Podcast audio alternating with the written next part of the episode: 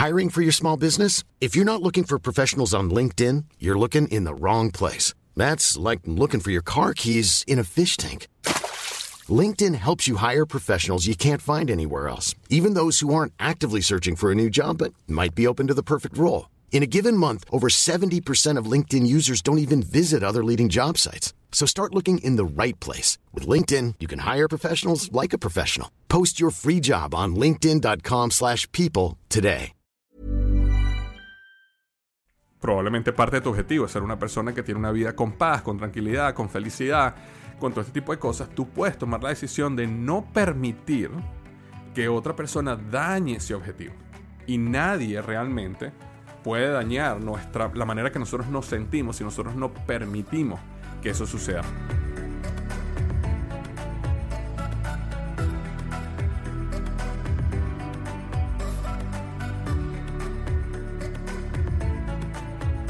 Hola, ¿qué tal? Bienvenido al podcast Liderazgo Hoy con Víctor Hugo Manzanilla. Estoy contento nuevamente, como cada semana, para estar contigo.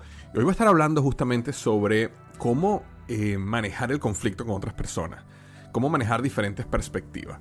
En la vida, en la familia, en el trabajo, en nuestro entorno profesional, en nuestro negocio, vamos a encontrarnos con personas que tienen diferentes perspectivas, que tienen diferentes maneras de actuar, que tienen diferentes valores inclusive. Y nosotros vamos a tener que aprender cómo manejar esos conflictos de la manera correcta, de la manera que permita eh, alcanzar el objetivo principal que tiene la familia o que tiene el negocio o que tiene la carrera o seas lo que sea que sea el objetivo principal. Y justamente por eso hoy quiero hablar un poquito sobre ese tema. De hecho, titulé este episodio Siete consejos poderosos para manejar el conflicto con otra persona. Y yo creo que este es un tema que nos afecta a todos, porque todos, todos, todos, todos, vamos a pasar por esto, pasamos por esto y vamos a estar en un constante eh, aprendizaje en esta situación. Entonces, sin más preámbulo, quiero comenzar con el primero de estos consejos que quiero darte y tiene que ver con entender, o para hacerlo directo, entiende que tu perspectiva es una perspectiva de muchas. Yo creo que una de las mejores maneras de comenzar un argumento, de comenzar a eh, analizar una situación de conflicto con otra persona, es comenzar por uno mismo, que es el área donde uno puede realmente, que, que uno tiene control, ¿no? Y ese primer paso donde tú entiendes que tu perspectiva es una de muchas, es un gran paso para manejar el conflicto. ¿Por qué? Porque partes de un punto donde existe la probabilidad en tu mente de que puedes estar equivocado. O existe la probabilidad en tu mente de que a lo mejor existe otro camino mejor. Existe la probabilidad en tu mente de que a lo mejor existe otras experiencias que te hubieran llevado a pensar de una manera diferente.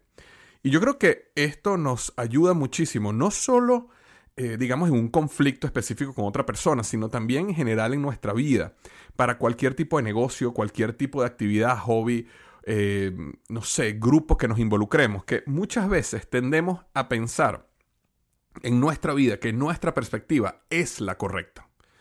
Y eso trae mucho conflicto alrededor y te va a llevar a mucho sufrimiento. Inclusive una de las cosas que te va a llevar es a mucha soledad.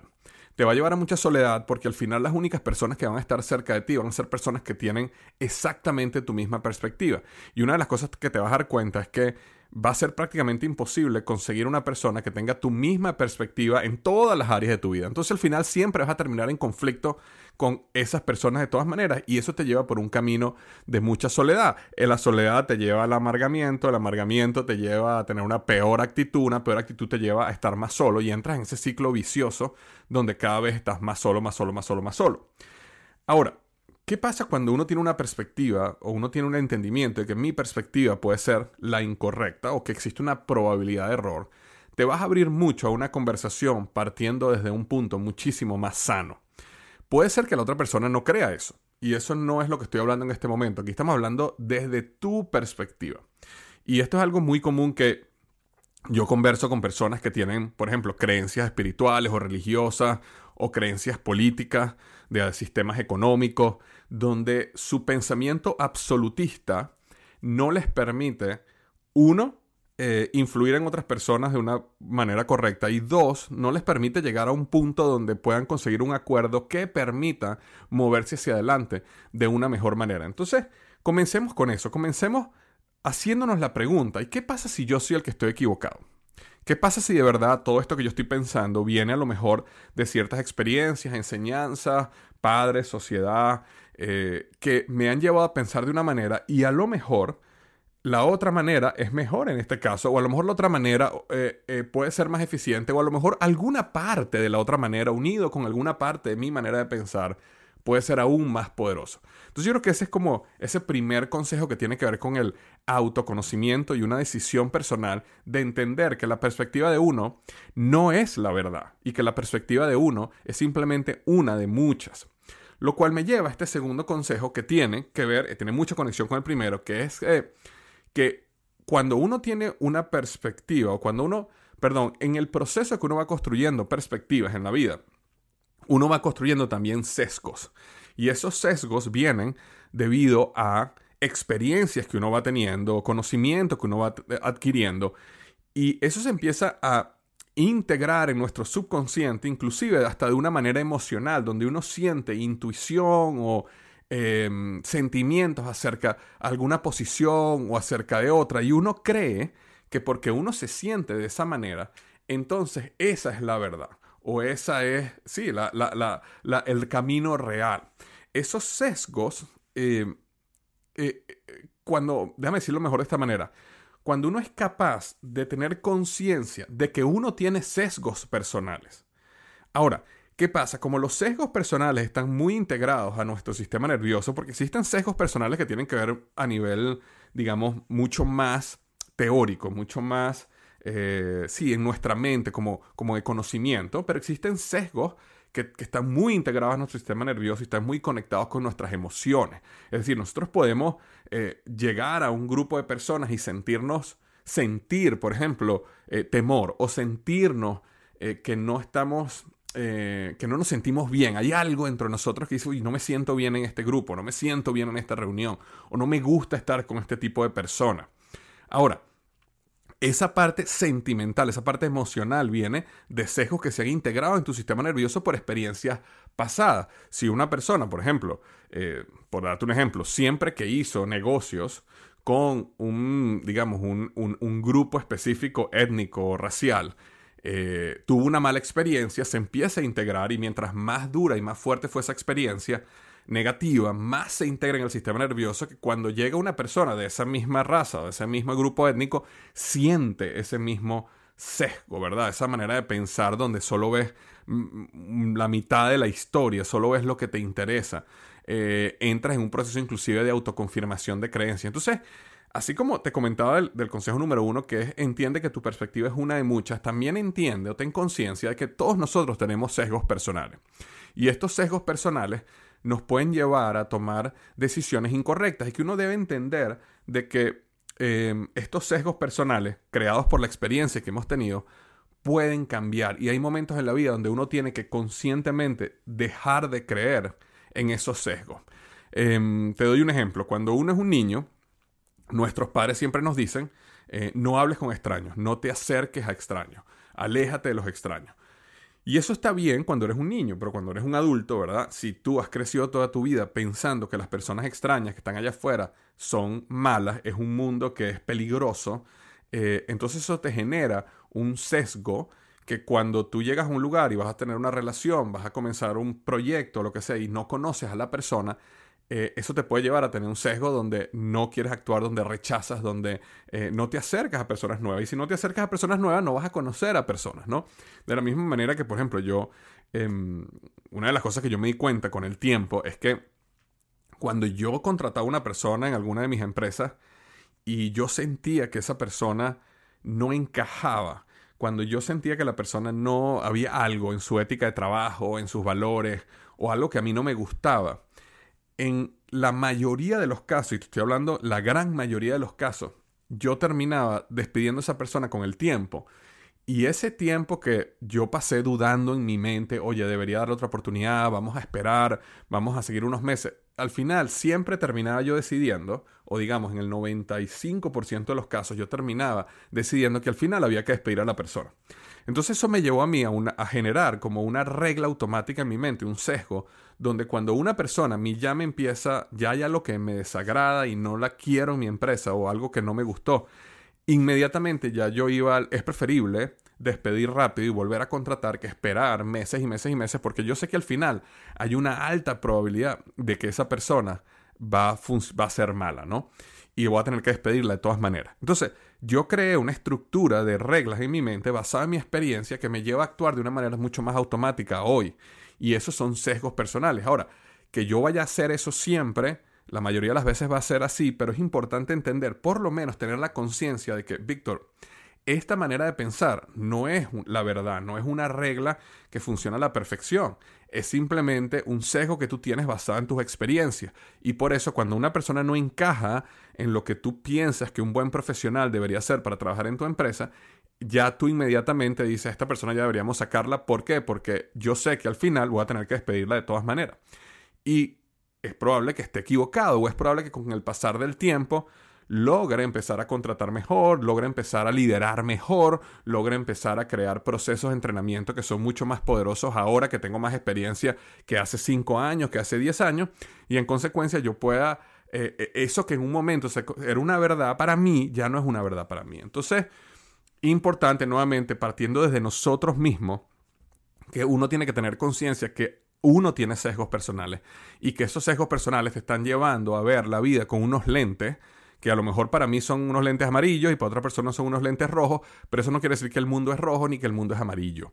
Es, es, es que nosotros nos hemos puesto unos lentes y mientras más comprometidos estamos con nuestro proceso de desarrollo personal, de autoconciencia, de vernos a nosotros mismos en el espejo, mientras más comprometidos estamos, mucho mejor vamos a detectar estos sesgos personales, nos va a llevar a manejar mucho mejor el conflicto con otra persona. ¿Ok? Lo cual me lleva al tercer consejo. Y el tercer consejo tiene que ver con nunca tomes la posición de yo versus él o yo versus ella. Eh, esto es una posición que es muy común en los conflictos con otra persona. Uno eh, se lo toma personal y entonces al final se transforma en una, en una eh, batalla ganar-perder, ¿no? Aquí estamos en si se hace lo que yo digo, yo gané. Si se hace lo que esta persona dijo, entonces ella o él ganó. Y eso nos pone en una posición de lo que llamamos los juegos finitos de la vida, ¿verdad? Donde en toda situación hay un ganador y un perdedor. Lo veo muchísimo, por ejemplo, en las parejas, ¿verdad? Hay, momentos donde las parejas llegan a un punto en su relación donde de- desarrollan esta mentalidad de que, bueno, si al final vamos a comer donde él quiere, entonces él ganó y yo perdí. Entonces yo tengo que hacer esta otra cosa donde yo gane para que tú pierdas. Y empezamos a medir la vida en esta unión de ganar, perder, ganar, perder, ganar, perder. Y eso lo extrapolamos a nuestro trabajo, a nuestra vida, a nuestras relaciones con amigos.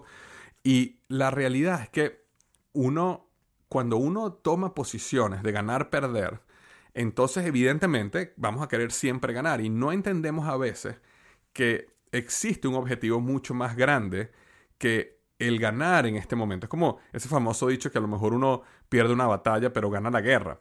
Y cuando hablamos de este concepto de juegos finitos e infinitos, que yo lo he hablado muchísimo en el podcast, eh, un juego finito es un juego donde alguien gana y alguien pierde. Un juego infinito es un juego donde el objetivo no es ganar ni perder, el objetivo es poder seguir jugando. Entonces, mientras más yo pueda jugar este juego, mejor. Y cuando uno está en una relación, por ejemplo, de pareja eh, o familiar, y tú tienes un concepto de mi objetivo aquí es cómo yo sigo jugando este juego, cómo yo puedo tener una relación fructífera con mi hijo, con mi hija, con mi pareja, con mis amigos, para que dure infinitamente. Yo puedo tomar decisiones donde a lo mejor pareciera que yo estoy perdiendo, pero al final, como yo tengo una visión infinita de esto, yo realmente estoy ganando. Y en los negocios específicamente eso es muy importante, porque muchas veces nosotros como dueños de negocio, como profesionales, podemos ver a, nuestra, a nuestro cliente o nuestro proveedor o inclusive a nuestro propio equipo bajo estos lentes. ¿Cómo es eso, Víctor? Bueno, imagínate que tienes un proveedor que te provee, digamos, eh, cajas para tú vender tu producto, ¿verdad? Y ese proveedor te vende las cajas a un precio. Si uno tiene una mentalidad ganar-perder, entonces lo que uno va a empezar a hacer es siempre tratar de que el proveedor te venda lo más barato posible. Vamos a tener una mentalidad de yo quiero ganar. Entonces, ¿cómo gano yo? Teniendo las cajas lo más barato posible y vendiéndosela a mi cliente lo más caro posible, ¿verdad? Y esa es la manera que mi margen es mayor.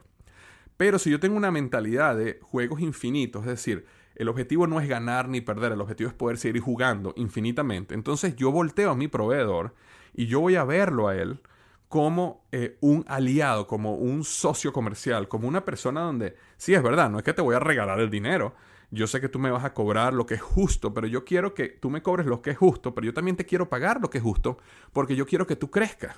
Porque si tú creces como proveedor, tú me vas a proveer a mí mejores cajas, mejor tecnología, a lo mejor en el futuro me puedes proveer una caja a un mejor precio porque tienes una tecnología que te permite hacerlo mejor.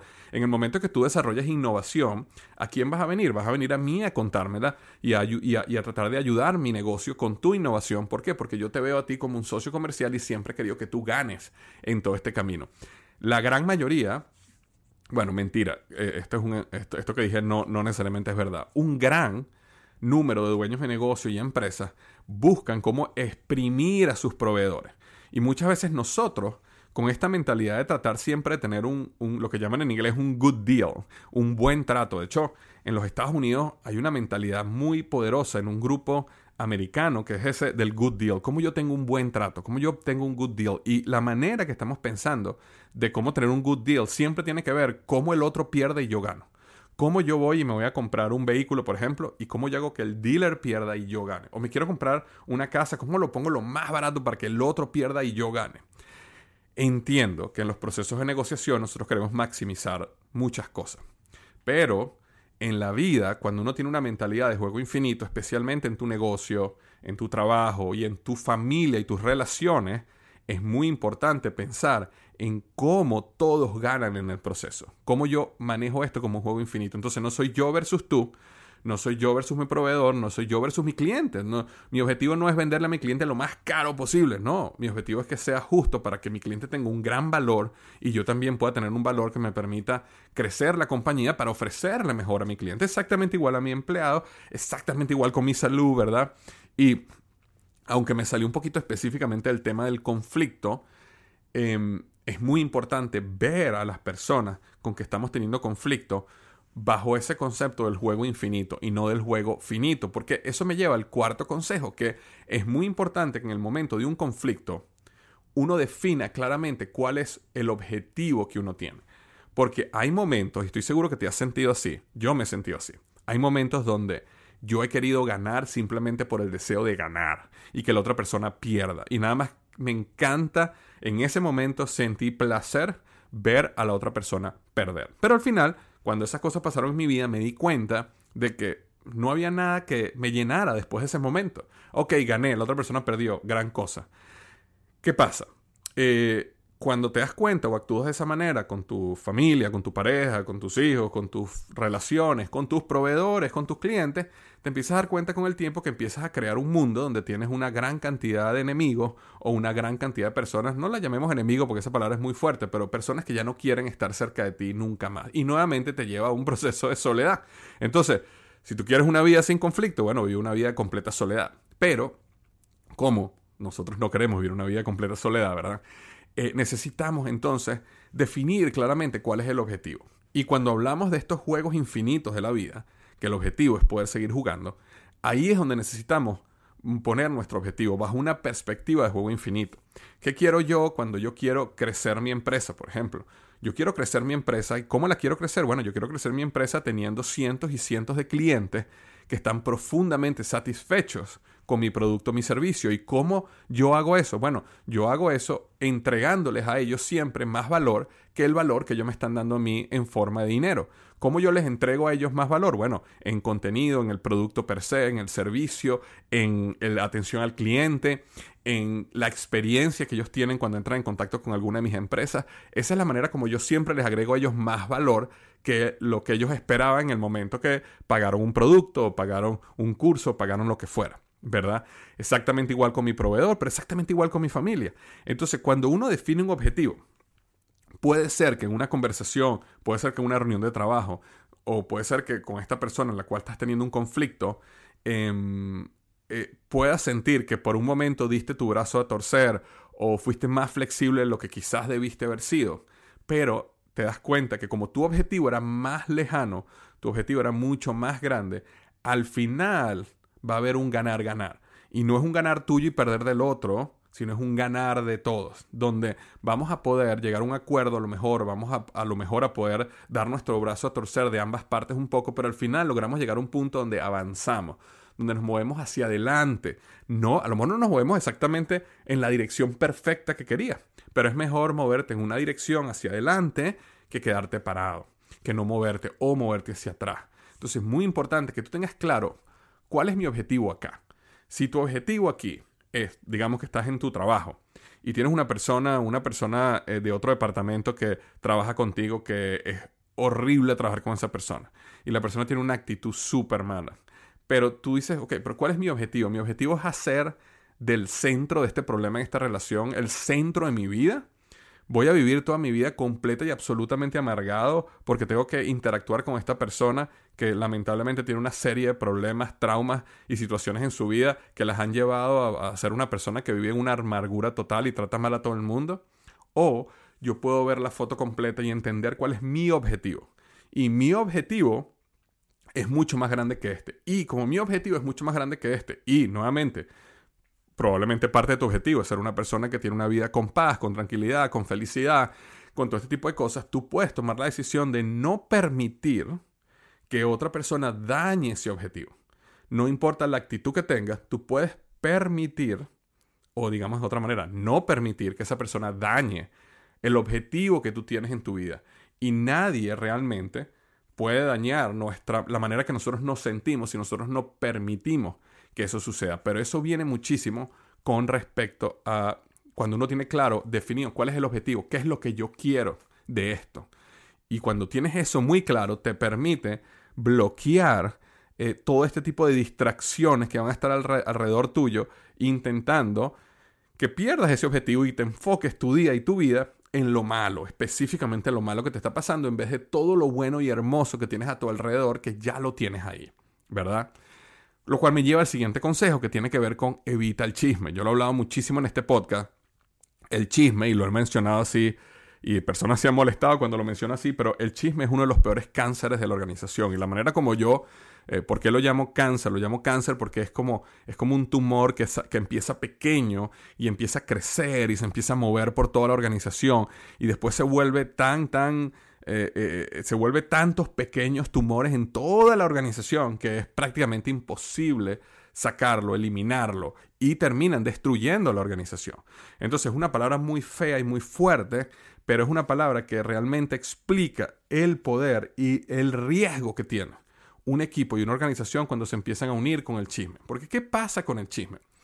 Como nosotros tenemos biases, ¿verdad? Como nosotros tenemos sesgos personales, como nosotros tenemos perspectivas, que hablamos al principio, que son únicas y no son necesariamente la verdad, muchas veces en nuestra, eh, digamos, en nuestra duda personal, que puede ser, que puede venir desde un punto honesto y real, yo a lo mejor puedo sentarme con otra persona y decirle, mira, en este problema que yo estoy teniendo con Raúl, por ejemplo, mira lo que está pasando y mira, esta es la manera que yo pienso.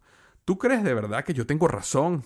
¿Estaré yo equivocado en esta situación? Y muchas veces nosotros comenzamos el chisme con una intención honesta de realmente entender si el que tiene el error y el que tiene el problema soy yo y quieres simplemente la opinión de otra persona que te puede dar un poco de luz en ese aspecto. A veces comenzamos por ahí, pero esa no es la mayoría de las veces. Lo que empieza a pasar es que aun si comenzamos así o no, nos empezamos a sentir bien cuando, este, cuando logramos ventilar la situación, la frustración, el problema con otra persona que nos entiende, ¿verdad?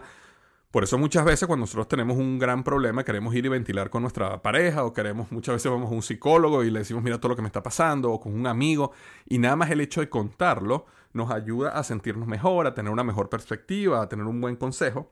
El problema es cuando lo hacemos dentro de la organización, dentro del equipo, pasa de ser un, momento donde te estás abriendo a otra persona y te estás ventilando tu problema al chisme. sería exactamente igual como que tú tienes un problema con tu esposo o tu esposa y como necesitas descargarte y necesitas hablar con alguien, fueras y hablaras con tu hijo o con tu hija acerca de lo que el papá o la mamá hizo. Eso es, cuando te lo planteo ese ángulo, tú dices, no, jamás lo haría, ¿verdad? Porque tú nunca quieres plantearle a tus hijos un problema que estás teniendo con su mamá o con su papá exactamente igual cuando lo veas desde el punto de vista del negocio. Entonces, es preferible que te busques un amigo afuera, Es preferible que te busques una persona que no tiene nada que ver con tu equipo de trabajo. Es preferible que te busques un psicólogo y hables con esa persona y ventiles tu problema y logres conseguir empatía y ayuda y consejo desde esa perspectiva. Que vayas a un colega y trates de conseguir eso ahí. Porque lo que empieza a pasar es que empieza a haber una conexión de empatía. Y entonces cuando esa persona tiene un problema también, va a venir a ti tú de alguna manera forzada vas a tener que ser empático con esa persona y se empiezan a crear estos subgrupos donde lo que hacemos es ventilar los problemas que tienen los demás. Y eso crea, ¿qué crea? Empieza a traer problemas de chisme, de chisme que no le traen nada bueno a la organización, las personas se desenfocan totalmente de cómo resolvemos el problema, cómo lanzamos la organización hacia adelante y empezamos a llenarnos y literalmente está comprobado que chismear eh, te da una segregación de dopamina, hace que te sientas bien. ¿Y qué pasa cuando uno tiene una segregación de dopamina? Uno quiere más segregación de dopamina. Entonces empiezas a chismear más y más y más. ¿Y qué pasa cuando empiezas a chismear más y más y más porque te encanta la segregación de dopamina? Empieza tu mente, ¿verdad? Porque está buscando segregaciones de dopamina, empieza a buscar siempre los errores de los demás y los problemas que hay al frente tuyo para poder tener tema con que chismear con la persona que tienes al lado. Entonces empiezas tú mismo a llenarte de basura y de veneno interno y empiezas a programar tu mente para llenarse de veneno de manera consistente. Por el contrario, si tú eres una persona que no acepta el chisme, si eres una persona que no se involucra en el chisme, ¿qué es lo que empieza a pasar? Empiezas tú a ver lo bueno en la organización y lo bueno en las otras personas. Evidentemente, no estamos hablando de cegarse a lo malo, pero tu subconsciente no se hiperenfoca en siempre conseguir lo malo en todo el mundo. Porque como decía un gran amigo, él decía, no importa lo bello que sea un perro, mientras más cerca lo veas, más cerca vas a ver las pulgas. Entonces, eso, eso igual sucede. Si tú tienes una mente que se hiperenfoca en los problemas, vas a conseguir problemas para poder salir a chismear. Pero si tú evitas el chisme, eh, tu mente siempre va a estar buscando razones por las cuales estar agradecido, por las cuales estar contento, cosas positivas de tu equipo. Y eso te va a hacer una persona mucho más feliz y tranquila. Y te va a permitir resolver los problemas de una mejor manera y, llevar, y llegar al objetivo, que era el punto anterior. Llegar al objetivo real. Entonces, evita siempre el chisme. Otro gran consejo que te puedo ayudar cuando hay un momento de conflicto es, está dispuesto o dispuesta a hacer pruebas y verificar resultados. Muchas veces, cuando hay, una, cuando hay posiciones encontradas, e, es muy sencillo hacer una prueba y ver quién tiene la razón. Y no me estoy refiriendo acerca de el típico, bueno, déjame buscar en Google para mostrarte que estoy estás equivocado. Eh, aunque eso pudiera funcionar. Pero me refiero a que a lo mejor en tu trabajo tú quieres hacer algo y digamos lanzar un producto de esta manera y resulta que tus socios no está de acuerdo con eso y lo quiere hacer de otra manera o no quiere lanzar el producto porque prefiere enfocarse en otras cosas, que esos son conflictos que ocurren constantemente, ¿verdad? Entre socios, entre equipos. Bueno, está abierto a decir, bueno, mira, ¿cómo nosotros podemos hacer unas pruebas económicas que no quiten mucho enfoque para ver si mi idea de lanzar el producto tiene pata, a ver si mi idea puede ser exitosa, si hay potencial ahí. ¿Por qué no hacemos un plan donde vamos probando y verificando, probando y verificando a ver si este camino que yo tengo, esta idea que yo tengo es la mejor o a lo mejor es la tuya? Y eso ayuda muchísimo, inclusive en conflictos familiares, eh, digamos, algo tan sencillo como queremos irnos de viaje para tal lugar y queremos o queremos irnos de viaje para este otro lugar y hay un conflicto interno en esa situación. Bueno, es muy sencillo decir, mira, ¿cómo podemos nosotros probar esto? Vamos a hacer una investigación, vamos a tomarnos el tiempo en pensar esto, vamos a hablar con tales personas que fueron donde tú quieres ir, vamos a hablar con estas otras personas eh, que fueron donde yo quiero ir, vamos a ver qué nos dicen las personas que han ido para allá y vamos a, tratar de ver que, que si llegamos a un acuerdo después que tengamos estas perspectivas de otras personas, pero es una manera que uno puede empezar a probar, es decir, le das un espacio a la otra persona de probar su punto un poco más y tú también probar tu punto un poco más y dejar que los resultados hablen. Porque cuando los resultados hablan, entonces ya no es una discusión de tú versus yo, es una discusión de, mira, queríamos hacer esto y queremos que el negocio crezca y mira, esta idea nos va a dar tanto dinero eh, versus enfocarnos en el negocio no nos va a dar esto. Entonces, esto es lo que nos está diciendo nuestro cliente, que ellos quieren esto. Entonces, ya no es una cuestión de que yo tengo razón o tú tienes razón, sino la información, los resultados, la data nos está permitiendo, nos está llevando a guiarnos, nos está guiando, perdón, en ese camino, ¿ok? Eso es súper importante. Entonces, fíjate lo que hemos hablado hasta el momento, eh, que tiene que ver con entiende que tu perspectiva es una de muchas. Hemos hablado de ten conciencia de tus sesgos personales. Nunca tomes la posición de yo versus él o yo versus ella. Define tu objetivo en el largo plazo y busca cómo llegas a ese objetivo sin enfocarte tanto en la batalla que vas a perder hoy. Después evita el chisme, después está dispuesto a hacer pruebas y verificar resultados de las diferentes posiciones. Y hay una muy importante que no quería dejar a un lado porque siempre va a haber el caso donde no puedes tú lograr eh, manejar el conflicto sanamente. Eso, siempre va a pasar. O sea, siempre hay personas donde no hay manera que eso suceda. Eh, hay personas que están en relaciones eh, de pareja donde una de las personas es abusiva o una de las personas no es leal y no quiere cambiar o una, una de las personas está sumergido en una, em, digamos, en un proceso o en drogas o en alcohol o en algún tipo de adicción y no quiere salir. Es decir, siempre pasa. podemos tener un jefe en una organización donde realmente sea una mala persona, una persona que realmente quiere hacerte daño. Eso siempre va a pasar. Entonces, claro, cuando nos enfrentamos a esas situaciones, por más que tú tengas una perspectiva única, por más que tengas sesgos, por más que todo lo que estamos hablando, llega un momento donde estás contra una esquina y no hay manera de que desde tu punto de vista las cosas puedan cambiar. Entonces, siempre hay el punto donde Busca distanciarte de ser necesario. Vete, cierra la puerta, termina la relación. Hay momentos donde ese es el camino que hay que tomar. No siempre la solución para manejar un conflicto es resolver el conflicto. Hay momentos donde el conflicto se resuelve simplemente caminando en otro sentido, yéndote a otro lugar. Mira, yo he estado, a mí me ha sorprendido la cantidad de personas que llegan a mí en algún momento en estos últimos años y me hablan de el desastre que son sus jefes. O sea, me hablan malísimo de su jefe. Claro, muchos de esos casos yo los he llevado a darse cuenta donde ellos también están fallando y cómo si ellos corrigen ciertas cosas, eh, la relación puede mejorar con el jefe y, las cosas pueden ir para adelante, ¿no? Pero ha habido casos donde realmente el jefe o la jefa son personas que son eh, egocentristas, narcisistas y lo único que le interesa son ellos y están básicamente Em, sacándole el máximo a estas personas, eh, eh, ¿sabes? De, una manera tóxica. Entonces, cuando ya entran en estas situaciones tóxicas, y yo le digo a la persona, mira, y, has pensado buscar otro trabajo, y por su mente nunca ha cruzado esa posibilidad. Es como que se siente como que ser empleado en esta empresa es como que si yo fuera un árbol. Si no, no me puedo mover de aquí. Aquí yo nací, aquí me colocaron y este, y este lugar donde yo voy a estar. Y apenas yo les hablo la posibilidad, le digo, mira, ¿has pensado buscar un trabajo en otro sitio? ¿Has pensado renunciar e intentar en otro lado?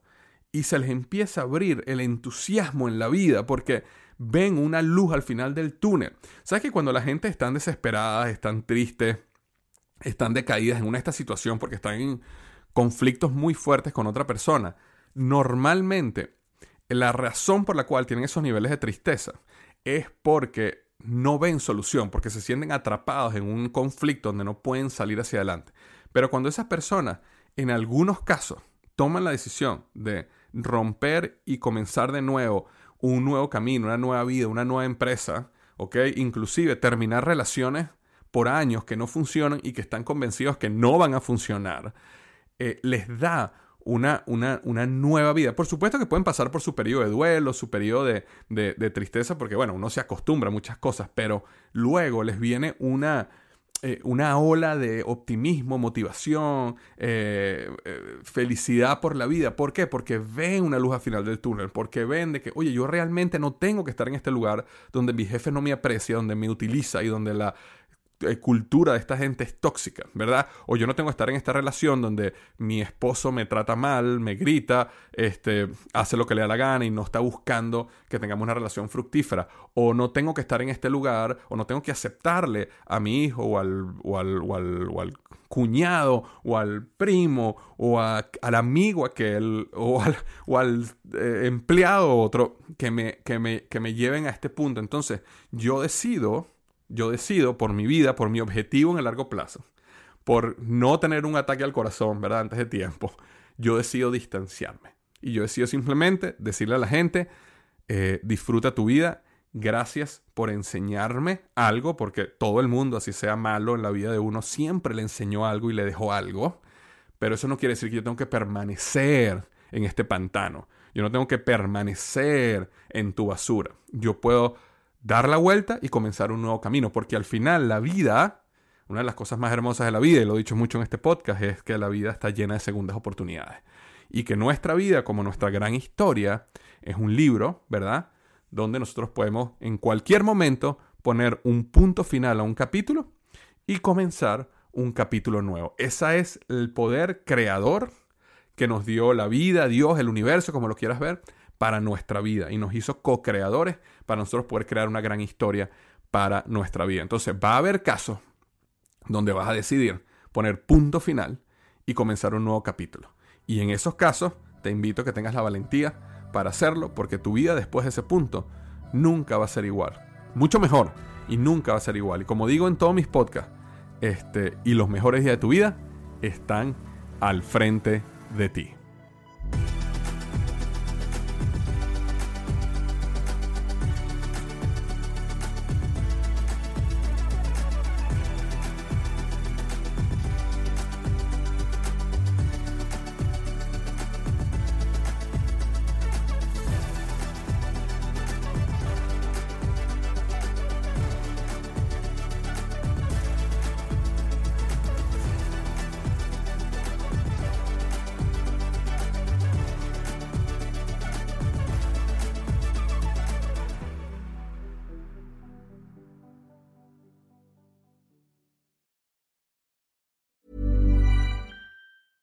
Mom deserves the best, and there's no better place to shop for Mother's Day than Whole Foods Market. They're your destination for unbeatable savings, from premium gifts to show-stopping flowers and irresistible desserts. Start by saving 33% with Prime on all body care and candles. Then get a 15-stem bunch of tulips for just $9.99 each with Prime. Round out Mom's menu with festive rosé, irresistible berry chantilly cake, and more special treats. Come celebrate Mother's Day at Whole Foods Market.